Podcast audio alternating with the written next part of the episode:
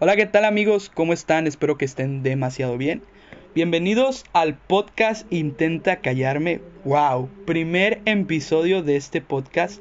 Yo sé que el día de hoy subí al trailer a Spotify, pero bueno, vamos a iniciar muy bien este podcast. Y pues bueno, como lo dije en el trailer, vamos a tener invitados de lujo y esta ocasión no va a ser excepción. Miren, yo les dije que también va a haber gente conocedora, así que empecemos. Aquí en nuestra alineación, en nuestro once ideal, tenemos de invitado al buen Pacific. Pacific, ¿cómo estás, hermano? Amigo, muy contento, muy contento de estar aquí contigo y pues a ver qué sale, ¿no? va a salir algo, creo yo, bastante, bastante ameno, ¿no? Bastante de, culto. Pues esperemos, ¿eh? Esperemos si sea de culto. Esperemos a ver qué tal va esto. Y pues bueno, también... que va a ser un putazo, ¿eh? Yo digo que va a ser un pinche putazo bien grande. ¿Tú crees? Esperemos, ¿eh? Yo creo, yo creo. Esperemos y sí. Sí, sí, sí. Bueno, también tenemos invitado a alguien también que es un gran conocedor. O sea, de verdad, acá conoce... Me atrevo a decir que mejor que yo.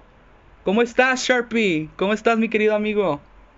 Hola amigos, ¿cómo están? Aquí iniciando este episodio. Saber cómo se arma, ¿no? Aquí muy bien, espero que todo esté muy bien. Saber qué se arma, amigo. Pues sí, vamos a ver qué se arma, vamos a ver si causamos polémica, ¿no? Desde el primer episodio. Y pues bueno, tenemos aquí a un hombre que tiene un nombre muy peculiar y más de uno lo va a conocer por la saga de películas de Volver al Futuro. Marty McFly, ¿cómo estás, mi hermano? Aquí andamos un poquito de la pija, ¿no? Realmente necesito ayuda.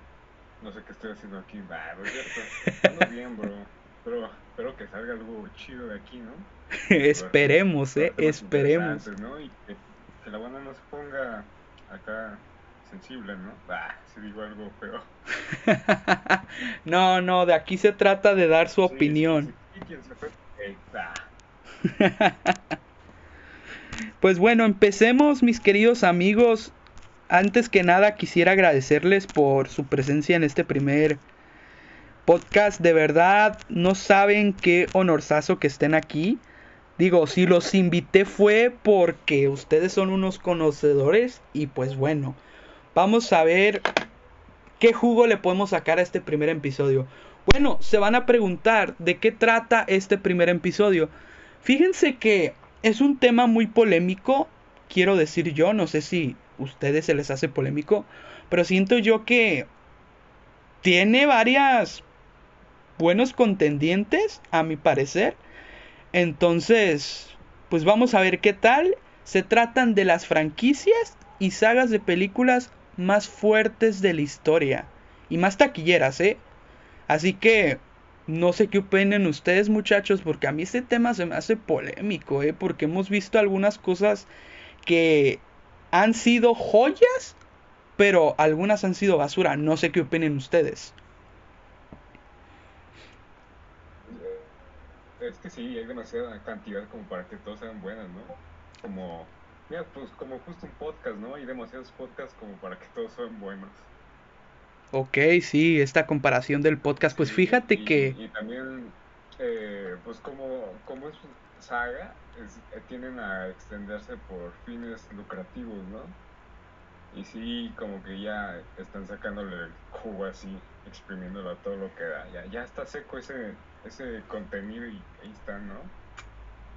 Pues esperemos, eh, esperemos, porque la mayoría de las sagas, a mi parecer, o sea, yo he visto algunas sagas que sí se han extendido y le han exagerado muchísimo. O sea, de verdad le han exagerado bastante. Quiero pensar yo que, o sea, se van hasta lo extremo. Por ejemplo, una de las sagas, y me atrevo a decir franquicias, que se fueron a otro nivel, fue Rápidos y Furiosos con la última que sacaron, la 9. O sea, eso es irse al otro extremo. Y siento yo que por querer vender más, sacan las franquicias, sacan las sagas. O no sé qué opinen ustedes. Pero bueno, ya no hay que darle tantas vueltas al asunto. Vámonos a lo bueno. Ahora sí vamos a hablar de un listado que fuentes confiables nos brindaron. Oh my god, San Google siempre siempre nos salva la vida, ¿no? San Google con este tipo de temas. es un tema, es de una fuente, quiero decir, confiable. Se llama Affinity. Es una fuente mexicana que estuvo clasificando, pues clasificó, me atrevo a decir que una buena cantidad. ¿De qué cantidad estamos hablando, mi querido Pacific? Pues prácticamente son 172 entradas en donde pues se están almacenadas diferentes sagas que van desde 9 películas, 8, 7 hasta 40, 50, incluso 60 algunas, como es el caso de el universo cinematográfico de Marvel. Entonces, pues hay mucho contenido del cual podemos hablar, ¿no? Creo que este podcast puede llegar a extenderse bastante, pero con justa razón, ¿no? Y va a estar muy entretenido. Esperemos, esperemos. Y pues bueno, ¿quién quiere iniciar? ¿Con qué película iniciamos, amigos? A ver. Le vamos a dar la pauta a mi querido McFly. McFly, el micrófono es tuyo, hermano. ¿Como película o saga? Película, saga, lo que sea, hermano. Aquí te puedes desenvolver. Mira, sería, sería algo chido ah, que empecemos con, con Volver al Futuro, ¿no? Va, date. Mira, qué sorpresa. Ah. Sí, pues sí, eh, creo que es una saga bien redonda, ¿no? En toda su extensión de la palabra porque es, es como una trilogía eh, que nos, afortunadamente no se alargó y, y en cada en cada en cada película se llevan tres aspectos eh, del volver al futuro bueno digo del viaje al futuro que es el pasado el futuro y, y pues el más pasado no es como tres épocas distintas y creo que se desenvuelve bien eh, porque recordemos que esta es una película de los 80 y, y en la tercera en la tercera película rescataron varias como varias tendencias que se tenía con este cine de, de cowboy y, y, la, la, primera justamente eh, rescata eh, cosas como ¿han visto Singing in the Rain? No, fíjate que esa no la he visto, ¿eh? Pues una, una película bien clásica que lleva como estos temas de... Pues de hecho es como muy antiguita, como por los 60 por ahí, o incluso más antes, y, y usa como varias estéticas y, y recursos narrativos que se llevaban en, ese entonces, ¿no? Y en la, en la segunda que trata de, del futuro, justamente, se iban prácticamente lo contemporáneo a, a ese mismo año, ¿no? En la que se llevó, llevó a cabo la película, que son la ciencia ficción, el cómo se imaginaban el futuro, así, incluso distopías con el futuro de, de este, ¿cómo se llama el malo? ¿Cómo se llama el malo? Esta, sí, la, esta línea temporal donde, donde él es exitoso y es como un monopolio. Se llaman varios, varios aspectos bien interesantes eh, como a tiempo en el que se hizo, ¿no? Y, y pues sí, creo que eso creo que es lo más valioso, eh, combinar comedia ochentera con aspectos narrativos de, distintas épocas y distintos tipos de cine. Pues sí, eh, fíjate que Volver al Futuro yo creo que... Y es una cultura pop totalmente, eh, tienen su propia estética. Todos lo identifican por la gorra de Tornasol, por la patineta, por el DeLorean.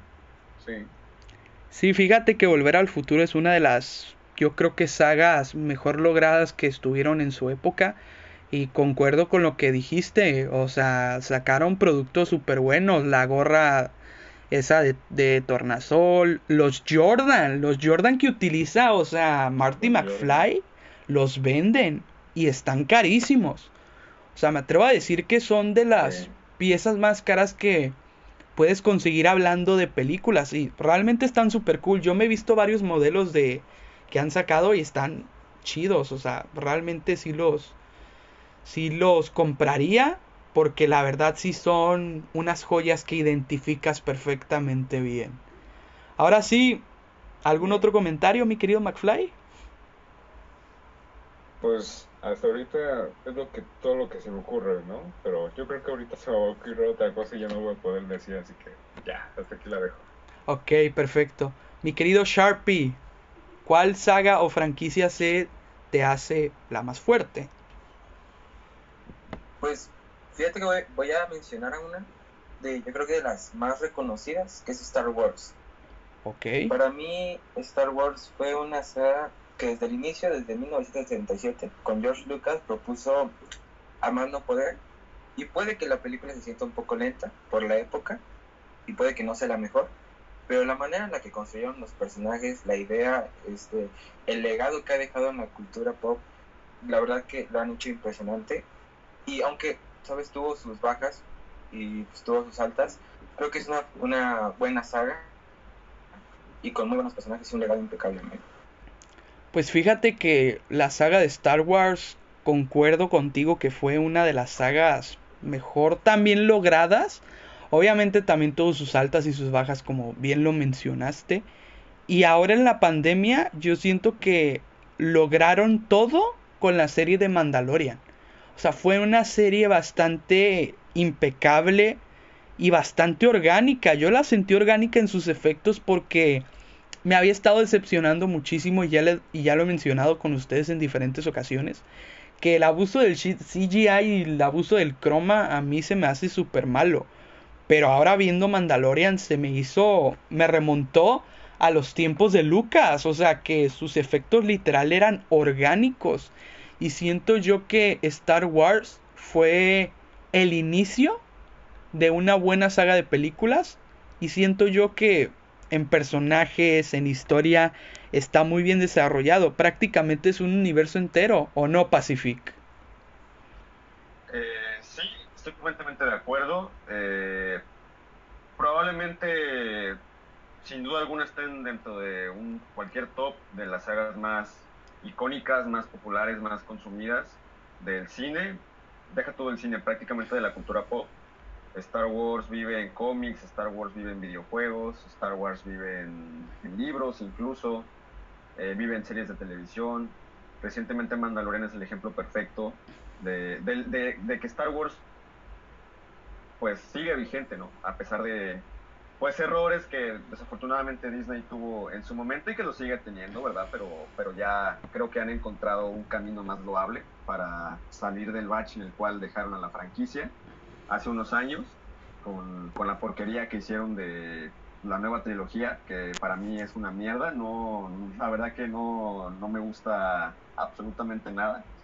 Eh, y creo que, bueno, yo diría que probablemente Star Wars sea la, la franquicia que a nivel tecnológico, a nivel efectos visuales especiales, sea la que más, probablemente, sea la que más ha innovado en la, en la industria, en la historia de la industria.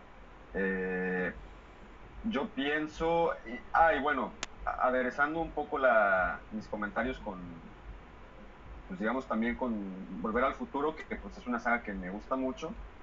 Eh, algo que yo le respeto mucho y que creo que es un gran acierto es que supieron dejar morir la franquicia en el momento y en el en, en, en forma y en momento, ¿no? Porque desafortunadamente, pues el capitalismo, ¿verdad? Que no tengo nada en contra de él, pero pues tiene sus defectos, pues hace que muchas franquicias que en su momento terminaron y terminaron bien, eh, y que sin necesidad de seguir expandiéndose, pues vuelvan a surgir, ¿no? Y, de una manera muy forzosa y deshonrosa. Eh, y, y, creo que Back to the Future en ese sentido es, pone el ejemplo, ¿no? Pone el ejemplo para la industria de que aun cuando no saques cosas, o al menos en, su principal medio, porque creo que siguen saliendo cómics, creo que siguen saliendo, eh, creo que siguen saliendo, creo que siguen haciendo un contenido multimedia, ¿verdad? eh, creo que es el ejemplo perfecto de la saga de que pese a no, no estar hoy en día en las, en las pantallas del cine o en una serie de televisión, pues la gente la sigue consumiendo, las nuevas generaciones la siguen aceptando y, sigue viviendo, o sea, sigue viviendo, porque cuando una, una saga, una franquicia es, es así de iconográfica y está tan bien planteada y, los personajes están bien desarrollados y, logra conectar contigo, se queda para toda la vida y, trasciende su contexto de tiempo. Entonces, es como lo que tendría que decir de momento. Muy bien, o sea, realmente creo que, pues bueno, la gente que conoce de sagas, la gente que conoce de franquicias fuertes, más de uno conoce Star Wars y siento que podría llevarse, no sé, podría llevarse la noche Star Wars, ¿eh? Porque realmente tiene, tiene, o sea, vamos a ver, porque también hay contendientes buenos, pero Star Wars puede estar dentro de la lista y yo creo que puede estar dentro de mi top porque yo soy amante, o sea, del arte de la película y la película como tal es brutalísima. Aunque siento yo que en Disney Plus cometieron el error de haberlas clasificado como las clasificaron porque te llega a confundir.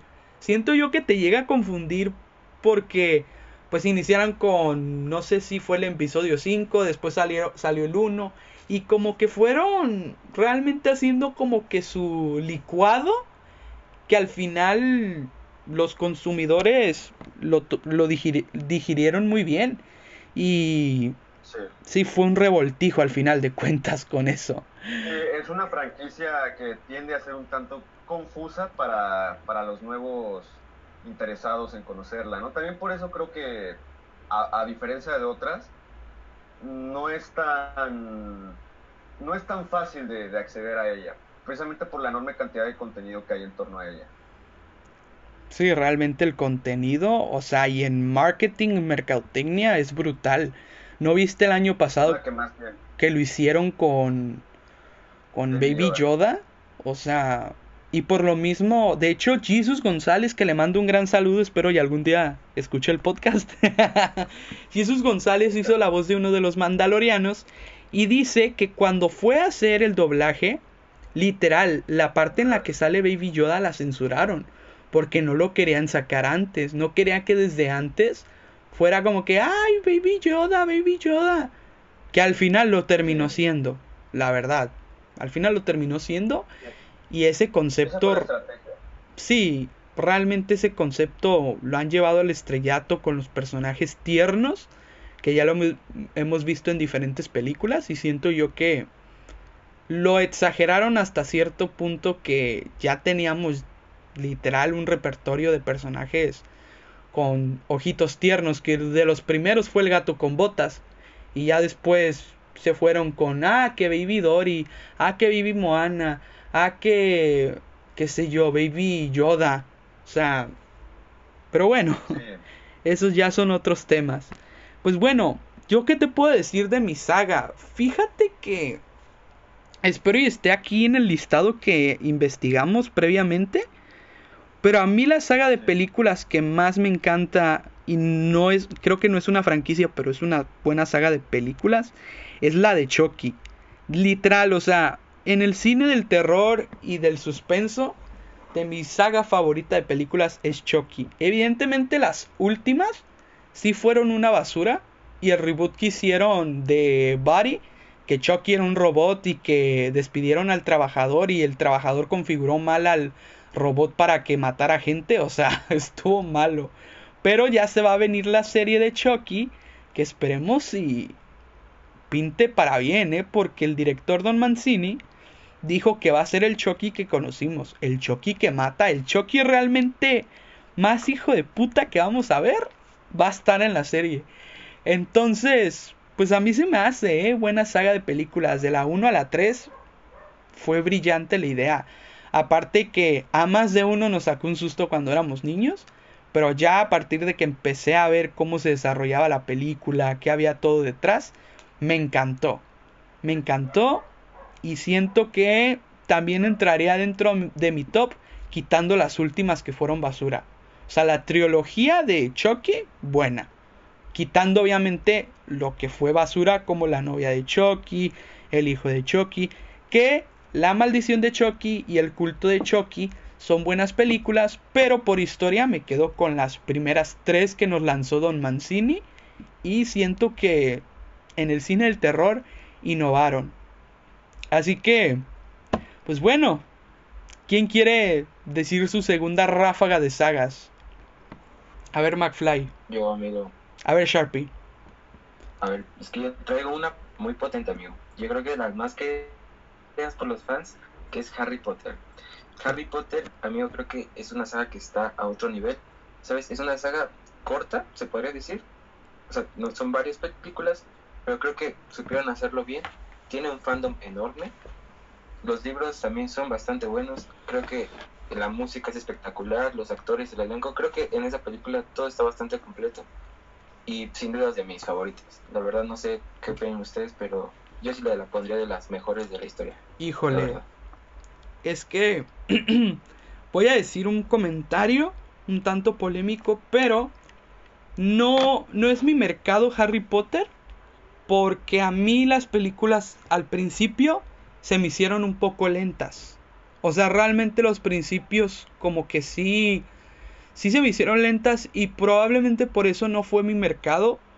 Pero si hablamos de fandom, si, si hablamos de marketing, si hablamos de aspectos que tengan que ver con Harry Potter, sí es una franquicia super sí de las más fuertes. Perdóname, pero en Universal, hermano, cómo adaptaron el mundo de Harry Potter, literal, es como si estuvieras dentro de la película. O sea, utilizaron buenos conceptos y buena arquitectura para que te sintieras como si estuvieras en Hogwarts. O sea, está súper cabrón. Y siento yo que sí también entraría dentro del top por el arte de la película, ¿eh? Por el arte de la película siento yo que sí la incluiría dentro del top. Pero no sé. No es mi mercado. Aparte de que, amigo, o sea, la, la, la saga concluyó, se decir, la de Harry Potter, Hermione y Ron en, en el 2011. Y la saga sigue estando igual de fuerte actualmente. Y hay muchas sagas que no se conservan así, ¿sabes? Un ejemplo creo que es El Señor de los Anillos, que, que fue muy, muy, este, muy sonada en su, en su época, pero actualmente ya no es tan relevante. O a lo mejor no tiene el foco que tuvo Harry Potter, pero al menos en cuestión de marketing y de fandom, creo que Harry Potter se levantó y llegó para quedarse. Y en este caso, El Señor de los Anillos sí decayó un poco. Mm, ahí eh, creo que eh, lo que dice radica en, una cuestión de, de target. Porque si, si, nos fijamos en el target de, de Harry Potter, está hecho para como un público infantil, casi casi. Eh, se inicia en las primeras películas como dirigido a un público infantil, lo cual lleva a que, a que tú desde niño pues veas esas películas y te gusten y vas, vas criando a tu hijo en relación a lo que te gusta, ¿no? Muchas veces. vas creciendo, vas creciendo y, creo que es como la magia. Sí, y con y con eh, El Señor de los Anillos creo que, que es aterrizada a un público más más pensante, ¿no? Así, un poquito pues más clavado. Sí, está más clavado, está más complejo está dirigido a otro público y, y creo que esas películas como que no, no te las ponen de chiquito o no te interesan de chiquito. Yo creo, que es más de culto, ¿eh? es más de culto. El factor... Sí, es más de culto. Es más de culto definitivamente. El factor, el factor de crecer con ella y que te la pongan a ti desde chiquito y que te interese es bien clave para la permanencia de esto. Es que yo siento que esa saga de películas tienen como que un contexto más para nosotros como jóvenes, o sea, para jóvenes y adolescentes. Para los chavos. Para los chavos, exactamente, porque el contenido que tiene Harry Potter es contenido de culto, viene relacionado sobre la magia, viene incluso, me atrevo a decir, contenido intelectual. Y siento yo que a un niño de 6 años no le va a llamar la atención definitivamente. Ah, el fandom de Harry Potter. Mm, Sí, exacto. puro y con sus hijos. Sí, o sea, realmente a nadie le va a interesar un contenido así súper bien desarrollado como lo es Harry Potter, que bueno, realmente en su momento lo lograron y siento que no fue no fue la exageración como mencionamos hace rato con Rápidos y Furiosos. Aparte de que, amigo, ves las calificaciones que tiene el Señor de los Anillos y supera por mucho a Harry Potter. Ahorita Sí. estuve checando algunas y estuve checando un- algunas hace un rato y el Señor de los Anillos así se lleva de calle a Harry Potter en calificaciones. Creo que aquí tengo el Señor de los Anillos, ¿eh? Es que sabes pasa, Es que pasa, que El Señor de los Anillos, su estructura narrativa prácticamente es una sola película. O sea, las tres, las tres este, películas hacen un- una sola historia completamente lineal. La segunda película empieza donde termina la primera y la tercera donde termina la segunda. Entonces es, es, es como, eh, creo que es más fácil contarte una historia de esa forma a contártela con... Es, es más, es más, este, es más convencional, es más, yo diría que más cómodo para, para los creadores, para el creador, que, que hacerlo en, con lapsos de tiempo tan prolongados, ¿no? O, o- o no, a lo mejor no tan prolongados, pero pues sí más extensos, entre cada historia, entre cada película. Entonces, y apa- más aparte, pues Harry Potter estuvo dirigida por diferentes directores. La- las primeras dos fue Christopher Columbus, la tercera Cuarón, la cuarta creo que fue un director inglés muy reconocido, la quinta, a partir de la quinta fue David Ayer, que digamos que sí le cambió bastante la cara a Harry Potter. Eh, de, principio yo diría que no para mejor, pero con el tiempo fue haciendo la pues suya, ¿no? Con el tiempo, bueno, entre comillas. Este, hasta llegar a las Reliquias de la Muerte y luego las Reliquias de la Muerte al parecer, aunque son películas criticadas por una parte del fandom, eh, me gustan mucho, yo creo que son buenas películas, sobre todo la segunda, y creo que cierra bastante bien. Pero, y por ejemplo, en cambio, las del Señor de los Anillos pues son dirigidas únicamente por una solamente, por una sola visión, Peter Jackson.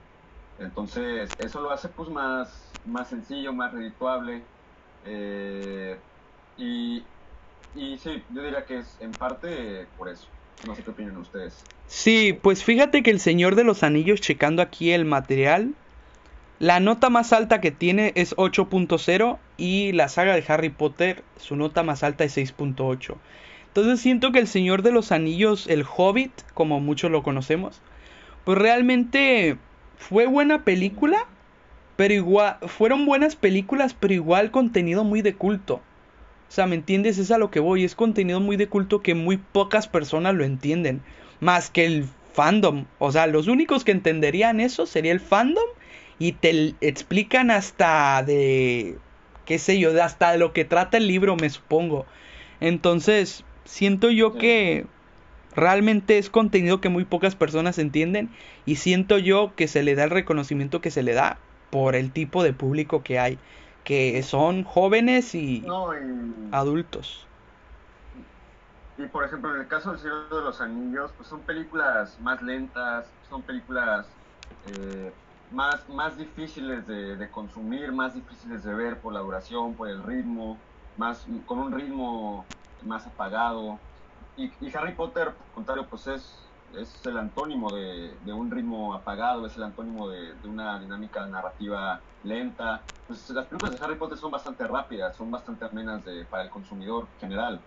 Entonces eso también la hace una saga más apegada a un público más bien mainstream y tal vez menos sofisticado, yo diría. Y los libros también son muy fáciles de consumir, a diferencia de los, de- los de los del Señor de los Anillos, que para empezar fueron escritos hace décadas y eso influye mucho en su estilo también, en la manera en la que está contada la, la, la saga, la franquicia como tal, el universo. Pues mira, realmente también te voy a decir una franquicia fuerte, ya no son sagas de películas como tal, ahora es una franquicia fuerte que también voy a incluir dentro de mi top exactamente, ojo, se, llama, se trata del MCU, del universo cinematográfico de Marvel, que aquí voy a comentar algo y voy a dar una pequeña pausa. Mi querido Pacific dice que yo soy el maestro de los superhéroes. No sé. O sea, yo no me considero tan conocedor, pero siento yo que sí sé un poquito y es que, hermano, es una franquicia fuerte, es el amo y señor de los superhéroes en el MCU. O sea, en cinematografía es brutal. Empezaron con Capitán América, el primer Vengador, que fue brutal. Después creo que siguió. Es incluso mejor que Iron Man 1, ¿eh? Para mí. Opinión polémica, pero para mí. Pues sí, fíjate. A ver, vamos a ver si aquí encontramos Iron Man 1. Creo que sí, ¿eh? Pero a ver, vamos a ver. Por lo tanto, pues mira, Iron Man 2 tiene 5.9. Iron Man, el hombre de hierro, tiene 6.6 de nota. Y Capitán América, el primer Vengador, híjole.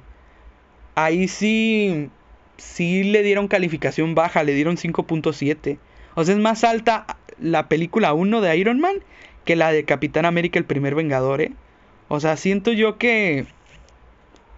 Verga, es que sí fue... Sí, sí es muy polémica esa calificación, pero a mi parecer es mejor Capitán América, el primer Vengador. La desarrollaron súper bien. Pues es que también... La, página en cuanto a rankings está un poquito... Sí. Truculenta, porque Iron Man 3 tiene más calificación que, que la del Capitán América. Esto también depende de cuántas personas sean las que participan en las votaciones para rankear las películas. Creo que para mí es más, más fidedigna un poco para el público general IMDB. IMDB, que igual es que, o sea, las, las calificaciones, las calificaciones en ese tipo de, de sitios de crítica, eh, por lo regular la, la nota más alta o, o, las películas que cuentan con notas más altas generalmente no es, es 8 8.5 y de ahí difícilmente puede subir. De, o sea, bueno, de IMDB la calificación alta la más alta creo que recordar que es la, la de Sueños de Libertad con 9.3. Pero digamos que la media de las películas que son realmente buenas está en 8 en, en IMDB, en Film Affinity. O sea, yo, yo creo que, por ejemplo, en este caso un, un 5 sería más o menos como un 7 para, para, para nosotros, vaya, por así decirlo. Y ya un 8 pues sería el 10 o incluso hasta más, yo que sé. Entonces no me fiaría tanto ese tipo de, de, sitios, pero pues igualmente los podemos tomar como referencia, no pasa nada. Pues, Aquí, amigo, ya vi en IMBD y Ajá. Iron Man 1 tiene 7,9 y Capitán América, el primer Vengador, tiene 6,9. Entonces yo creo que están bastante separadas y la verdad a mí me gusta más Capitán América, el primer Vengador, pero entiendo porque se me hace una película un poco más lenta, pero creo que es un buen origen, ¿sabes? Es que el... Es una buena película de origen. Es que realmente el CGI que manejaron con este... ¿Cómo se llama el actor? ¿Steve Rogers? No. ¿Cómo se llama el actor no, que... Es que... Chris Evans. Chris Evans, el CGI que hicieron con Chris Evans, con el actor acá todo flacucho, es brutal, ¿eh? Luego la transformación que hicieron también se me hizo muy buena. Tiene aspectos muy increíbles porque vemos el inicio de, un superhéroe que si nosotros nos lo imaginamos es muy fuerte, es muy como que muy invencible, pero ya viendo la película como tal, lo vemos cómo se va desarrollando y me atrevo a decir que lo vemos más vulnerable en su primer película que en las demás, la verdad. Sinceramente, en su primer película es la versión más vulnerable de Capitán América que vamos a ver, porque fueron sus inicios. No sé qué opinen ustedes, pero a mí se me hace brutal. A mí no tanto, ¿eh? Uh. soy detractor de sus, de sus opiniones. ¿En serio? Sí. A ver, Bueno, ¿por qué? A ver, ¿por bueno, qué? para empezar, en, en el aspecto de CGI, nada que ver. No están enfocados eh, en eso. Eh, Capitán América no está tan enfocada, es más como a lo práctico, al escenario. Sin embargo, pues eh, Iron Man es a huevo, CGI. Eh, ¿Qué otro aspecto mencionaban? El CGI y aparte los principios que tuvo, o sea, en general. Ah, los orígenes. No, pues es que los, los orígenes realmente creo que los dos están muy bien trabajados. pero si los dos están muy bien trabajados, creo que eh, Capitán América recae en, en ser más lenta, en ser más aburrida. Y pues, no, no, no siento esas, esas sensaciones con Iron Man. Creo que eh, se divide, las, las, la- las dos se dividen en bloques bastante interesantes, bastante de, de evolución de personaje. Pero sin embargo creo que es, es más o menos de ver Iron Man, en mi opinión, ¿no? Aquí tenemos otras Puede ser. Pues mira, Aunque también creo que, eh, perdón que te interrumpa, amigo, ah, también creo que, por ejemplo, este, creo que era más difícil tratar a, e introducir correctamente al Capitán América como personaje que a Iron Man, porque el Capitán América pues cae mucho en, la, en el nacionalismo, en la soberanía, en la defensa de los valores norteamericanos. O sea, pudo haber sido, a- pudo haber sido Realmente un sí odio tiene ese- ese- esos tintes en Pero la película, sí, sí te los tiene, analizar. pero, pero la, la base fundamental, y, y es algo mu- muy importante que te deja muy en claro la película, cuando está con el doctor, eh, creo que se llama doctor Selvig, ¿no? Eh, cuando Sí. está con el doctor Selvig, Steve Sí. Rogers, el que muere posteriormente asesinado a causa de un balazo, eh, le dice, le, le deja en claro a Steve Rogers que pues que él realmente va a defender lo que él cree correcto y que a él le molestan los abusivos vengan de donde vengan. Entonces, a partir de ahí te dejan, te dejan claro que, que no solamente está dispuesto a, a luchar en contra de una nación que atenta contra la suya, sino también pues, puede ser contra, contra la suya misma en caso de que algo que hagan no le parezca correcto. O sea, como que puedes inferir por dónde va el asunto y te, te deja muy bien en claro que no es, no es un patriota absurdo, bobo, ¿no? No, O sea, que de hecho ahí, ahí demostrando que, que tiene tintes claramente patrióticos al demostrar. Bueno, mira, eh, para empezar, mm, eh, Estados Unidos eh, siempre en los medios de comunicación se ha mostrado como, como el- la, la policía, ¿no? Como la policía del mundo, el correcto. Y justamente es lo que me estás diciendo, que están demostrando que, que él es el, el que va con sus ideales, a- eh, ¿cómo dijiste? Eh, en contra de las naciones que estén como en contra de él, de sus sea, naciones, de que- sus principios, sí, que exactamente. Eh, pues eh, evidentemente es lo que lo que quiere retratar Estados Unidos, ¿no? Como que ellos son los nobles, como que ellos son los los justicieros, exactamente como el Capitán América, exactamente como como Superman, que bueno, ay, ya me iba a meter en un tema político, pero paso. ok, Amigo, pero ¿no te parece que... ¿No te parece que el Capitán América en cuestión personaje tiene un desarrollo bastante bueno? Porque nos presentan, como tú dices, a un personaje patriótico que sirve a su nación, que quiere eh, unirse al ejército, este, en la guerra, y luego despierta en una época totalmente diferente donde esos ideales se quedaron en el pasado. Y es un personaje que vive acomplejado, ¿sabes? Y creo que esa, esa construcción del personaje durante todo el- todas las películas es mejor, yo creo que incluso que la de Iron Man. Pero pues, realmente, realmente creo que inicia bien el Capitán América para terminar como un buen personaje. Creo que es, tiene un un buen camino. ¿Sabes? Sí, pues, realmente creo que los dos tienen una evolución eh, de- de- dentro de distintos puntos narrativos y de, de ideología y, y posturas políticas y, y pues sí, ¿no? Un- una evolución de personaje. Pero, eh, pues es que mira, yo realmente...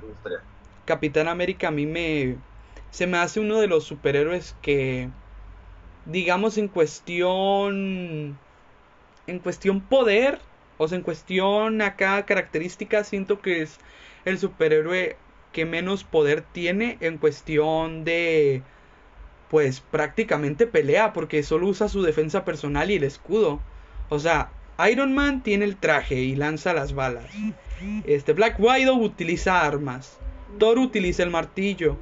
Hulk utiliza la superfuerza. O sea, prácticamente Capitán América es el único superhéroe del MCU que utiliza defensa personal como pelea. Y siento yo que está muy bien trabajado porque, pues aparte, va de la mano con Estados Unidos, que representa pues, como bien dice su nombre, a América, a Estados Unidos. Y ese, esa incertidumbre de que... con eso. Es, lo, es el acierto que yo le veo. Es lo que comentaba hace rato, ¿sabes? Sí, o sea, eso de que también quería entrar a la guerra y estaba en el ejército y todo, está muy, muy bien trabajado y siento yo que realmente lo lograron muy bien. Muy, muy bien. Para mí sí. Pero fuera de, fuera de esos aspectos como eh, meramente como físicos, lo del personaje de atributos, creo que el Capitán América como representa más como un líder, ¿no? Como pues sí, De hecho, por eso se hizo la Civil War. De hecho, se hizo de hecho por eso se hizo la rivalidad Tony Stark con Capitán América, porque realmente Tony Stark también se quiere sentir como el líder en las películas, pero realmente el que tiene más peso es Capitán América. Y de hecho por eso el pleito, por eso se agarraron de pleito en la primera de los Avengers. Pero, digamos, volviendo al, al tema que había, bueno, la pregunta que había planteado con anterioridad. O sea, ¿es que creen que como franquicia el universo cinematográfico de Marvel haya, haya aportado al, al mundo del, del, cine, a la industria, vaya? Sí. En calidad y en, pues en cantidad también. En muchos aspectos, realmente. Claro que sí. Eh, cómo funciona todo, cómo está construido. Eh, creo que siento unas muy buenas bases como de cómo se debe construir eh, un universo, ¿no? Sí, pues realmente el MCU yo creo que es el universo cinematográfico en cuestión superhéroes mejor logrado porque también nos regalaron películas una tras otra. Claro que también hay películas malísimas como Avengers la era de Ultron. O sea, a mí lo personal Avengers... Malísima, no esa no fue buena. Pero las demás películas como Doctor ¿eh? Strange, Spider-Man Homecoming. Sí. Creo que fue entretenida. Creo que no, aporta demasiado, pero, pero no la categoría. categoría es que ese es el principal problema, en, en mi opinión. O sea, siento que la gran mayoría de las películas realmente como que no te suelen aportar mucho hay, hay, hay, infinidad, bueno, no sé si infinidad, pero sí hay varias de las que puedes saltar, puedes evitar y creo que no te cambian la Sí, siento que hay mucho relleno, aunque también evidentemente pues es necesario. No, no lo veo necesariamente mal, pero pues sí puede llegar a ser un, un defecto como tal de la, de la estructuración del universo. Sí, amigo, también. A final de cuentas, sabes que es un producto. Y creo que Disney lo supo manejar bastante bien. En cuestión merchandising, creo que en esta saga, Avengers tan solo y Spider-Man, lo ha hecho genial, ¿sabes? Y puede que haya, las películas sean malas, pero ven, ¿sabes? Son películas que son palomeras, son taquilleras, aptas para todo el público, la puede ir a ver desde un niño hasta personas adultas y te aseguro que, que todos la van a disfrutar. Entonces se un producto muy fácil de consumir y muy atractivo. Totalmente, totalmente. Yo siento que, o sea, muchas personas conocen el MCU de Marvel y siento yo que hay mucho, me atrevo a decir que hay mucho más fandom de Marvel que de otras sagas que hemos visto. Porque todo mundo, por lo menos, por lo menos si alguien no conoce mucho de Marvel, va a saber alguna película que haya visto de Marvel. O sea, más de uno conoce Marvel, más de uno conoce el historial, más de uno conoce los superhéroes. O sea, son icónicos. Iron Man, Capitán América, Hulk. Es el universo cinematográfico de superhéroes que supieron desarrollar bien y supieron llevar a la cima. De verdad, o sea, y, y lo reconozco. Ajá. estoy de acuerdo con McFly en el punto de que creo que lo que más esta franquicia como tal le ha aportado a la industria es, es un precedente de cómo construir un universo desde los cimientos y llevarlo hasta lo que hoy en día es. Creo que esta construcción que han tenido a lo largo de 10 años, sí, con películas peores que otras, con películas eh, muy buenas, con películas pues, que son desechables, que son basura. Eh, no importa, al fin y al cabo lo que importa es, es, la manera en la que han trabajado todo esto, la manera en la que han conectado cada cosa, la manera en la que te han hecho sentir eh, este universo como algo vivo, ¿no? como algo que está ahí. Y creo que sin duda alguna es, es algo que muchas empresas a nivel comercial y a nivel narrativo, muchas, muchas de las grandes empresas de, que hacen cine, que, pues, que producen, ¿no? Que producen, vaya la redundancia, eh, es, es, algo que en lo que muchas están pues, interesadas en, replicar. Eh, creo que incluso se han, querían hacer un universo cinematográfico de monstruos que no le salió nada bien, si mal no estoy, si mal no, no, no, no estoy diciendo las cosas. Eh, también hay uno de, creo que de, Godzilla, de Pinidora, de todos estos güeyes, de King Kong, ¿no? Entonces, o sea, sí es, sí es como una fórmula que están intentando eh, pues introducir, ¿no? Plasmar. Y, es, podría decirse que es como que lo que más ha aportado para mí. Pues híjole, pues realmente creo que sí es una... Me atrevo a decir que es el amo y señor de las franquicias fuertes, Marvel. Y el MCU es, es brutalísimo. Me atrevo a decir que ni DC lo pudo lograr. O sea, DC también quiso como que ser una franquicia fuerte, pero no lo logró cinematográficamente hablando. Perdóname, pero todas las películas son basura. O sea, las... Cinematográficamente y empresarialmente. Sí, o sea, son basura. Realmente no tienen la creatividad necesaria para realizar una buena película. Trataron de sacar una película de la Liga de la Justicia y fue basura. O sea, a mí me aburrió bastante. Porque los superhéroes ni siquiera les dieron el peso que cada uno de nosotros le puede dar. O sea, Batman a Superman, o sea, han puesto a muchos Batman, han puesto a muchos Joker. O sea, se me hace muy plano en el universo de DC, que por eso Marvel se lo lleva, porque trabajan muy bien cada uno de los superhéroes y te describen la historia a puño y letra. O sea, y siento yo que en Disney Plus supieron manejar súper bien la organización de películas porque todas van conectadas. De verdad, todas van conectadas y te llevan a Infinity War y a Endgame, que es la conclusión de las películas hasta ahorita del MCU. Y yo diría que DC la tenía más sencilla.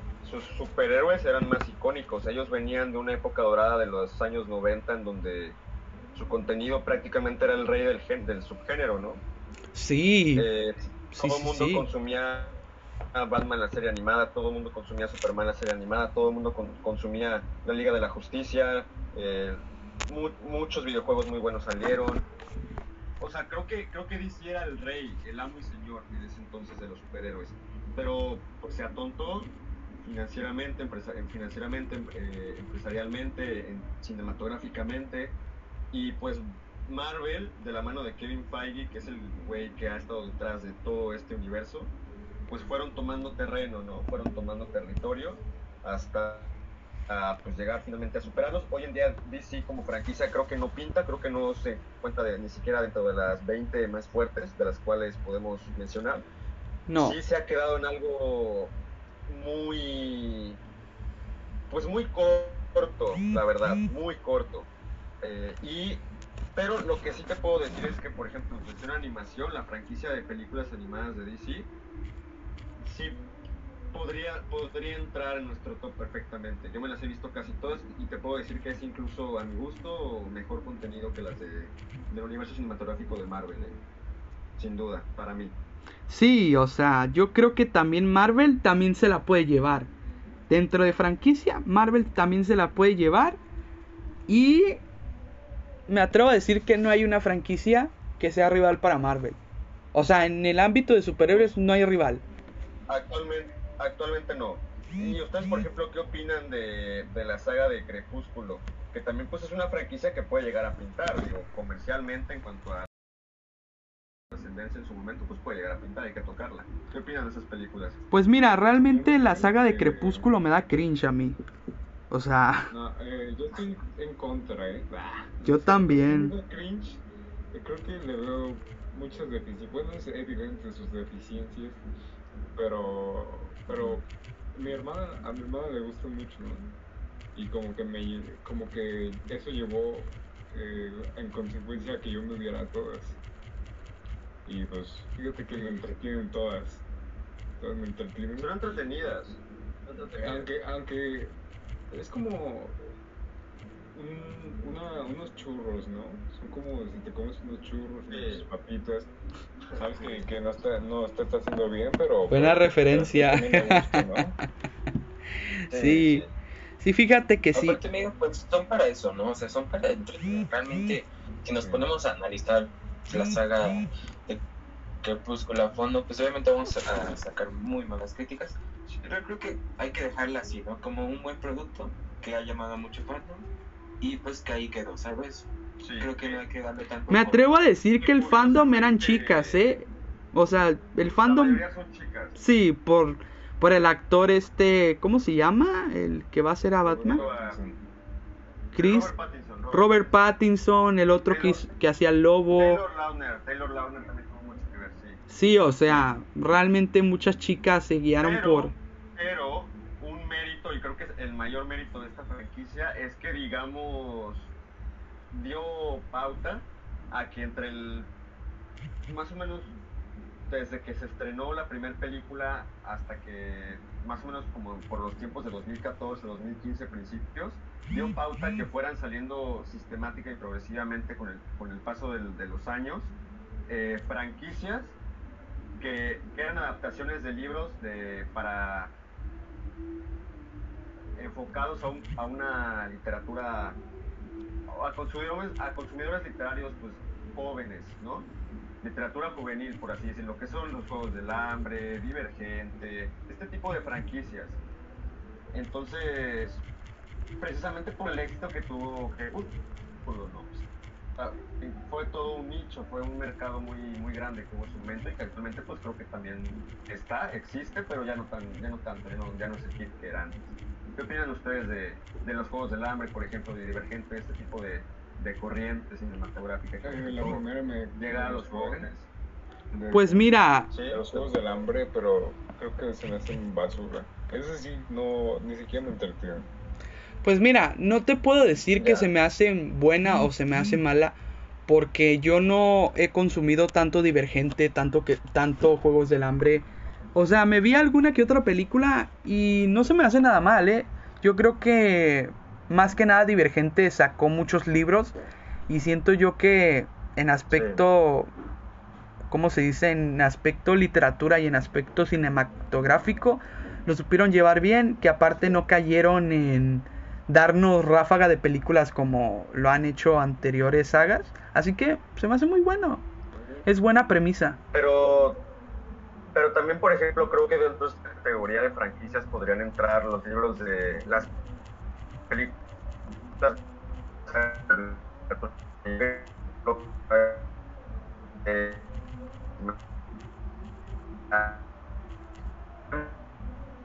Stop, stop, stop.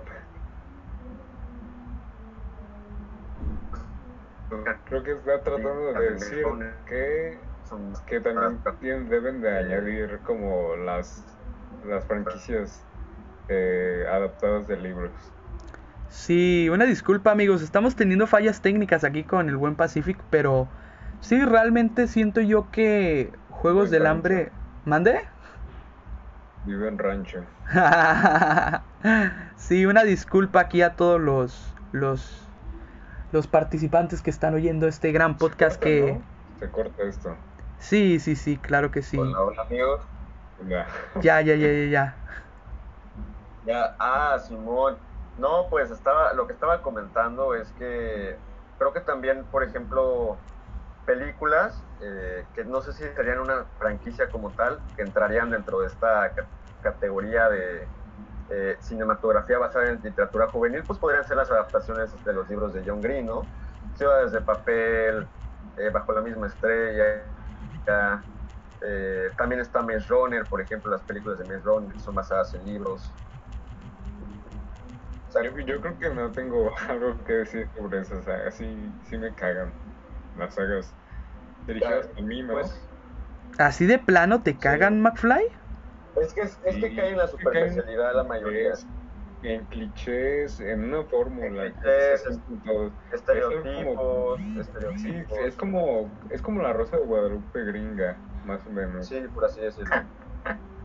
Pues mira, yo creo que están ¿sabes? dirigidas a su público y hasta ahí, ¿sabes? No creo Sí, que... pero es que ni siquiera Es que creo que, que su, subestiman la inteligencia de, de los chavos. de los jóvenes, de los Por chavos. eso, sí, por eso cuando yo, yo las veo como que siento que, que me están ah, tomando como estúpido.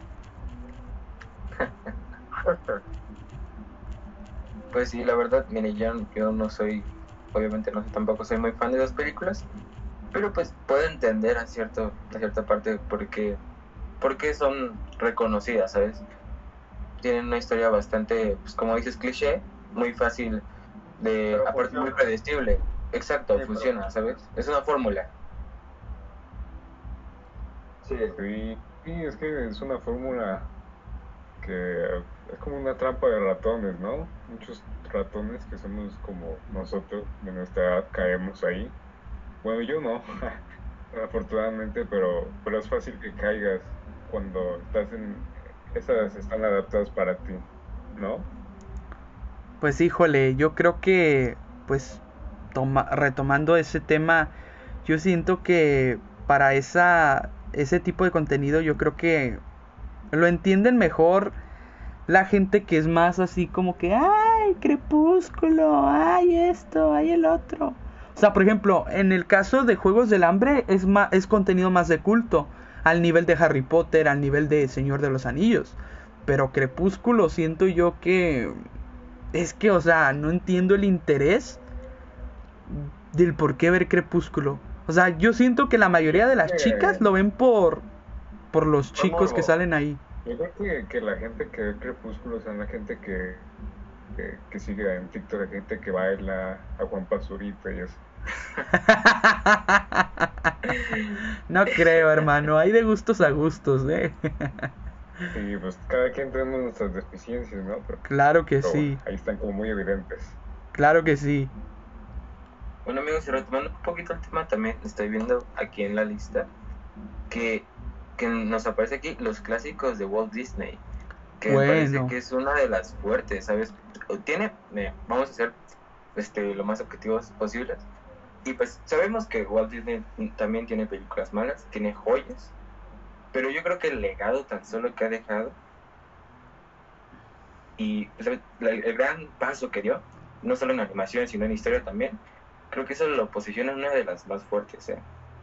Pues mira, hermano. En, en cuanto a clásicos, eh, en los en Disney, yo creo que es lo, lo más fuerte que le atribu- atribuiría son eh, sus bases, lo que aporta a la industria de la animación, a que progresara.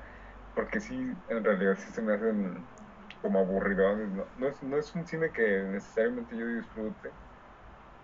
Es como, como Toy Story, que marcó su, su precedente a, a otras a otras posibilidades en cuanto a cinematografía, pero pero sí se me hacen muy aburridas. ¿En serio, McFly? ¿Se te hacen que los clásicos se te hacen aburridos? Sí, creo, creo que, a ver, te puedo decir que, que Pinocho me entretiene poquito, ni siquiera me he visto Dumbo, ni Bambi, ni Saludo Amigos, Los Tres Caballos tampoco, creo que no me he visto el 50% de las películas. Pues Aunque, mira, de hecho, amigo, en esta lista abarcan hasta Raya. Entonces yo creo que tendríamos que ver más como en general todo, todo Disney. Porque en sí clásicos no sabría cómo por- hasta, hasta dónde dividirlo, ¿sabes? Entonces, en general. Pues es que en clásicos va de la época clásica hasta el renacimiento de Disney. Que siento yo que en clásicos podría finalizar, o sea... Es que también en los clásicos, y es el tema que entramos la otra vez, hay películas que son olvidadas. Estamos hablando de Bernardo y Bianca, estamos hablando del Planeta del Tesoro, estamos hablando de también de eh, La Espada en la Piedra. O sea, son clásicos que la mayoría de la gente no recuerda tanto y si lo recuerdan son muy escasas. Y en cuestión clásicos Disney, desde el legado de Walt Disney, yo siento que es una franquicia también de las fuertes Y me atrevo a decir que se la lleva por mucho también al MCU. Y en, en cuestión, este, sagas, o sea, a Star Wars. Porque, o sea, tiene aspectos brutales. Perdóname, pero este rollo de la censura ahí, ahí en, a los principios en los clásicos, no estaba tan, no estaba tan marcado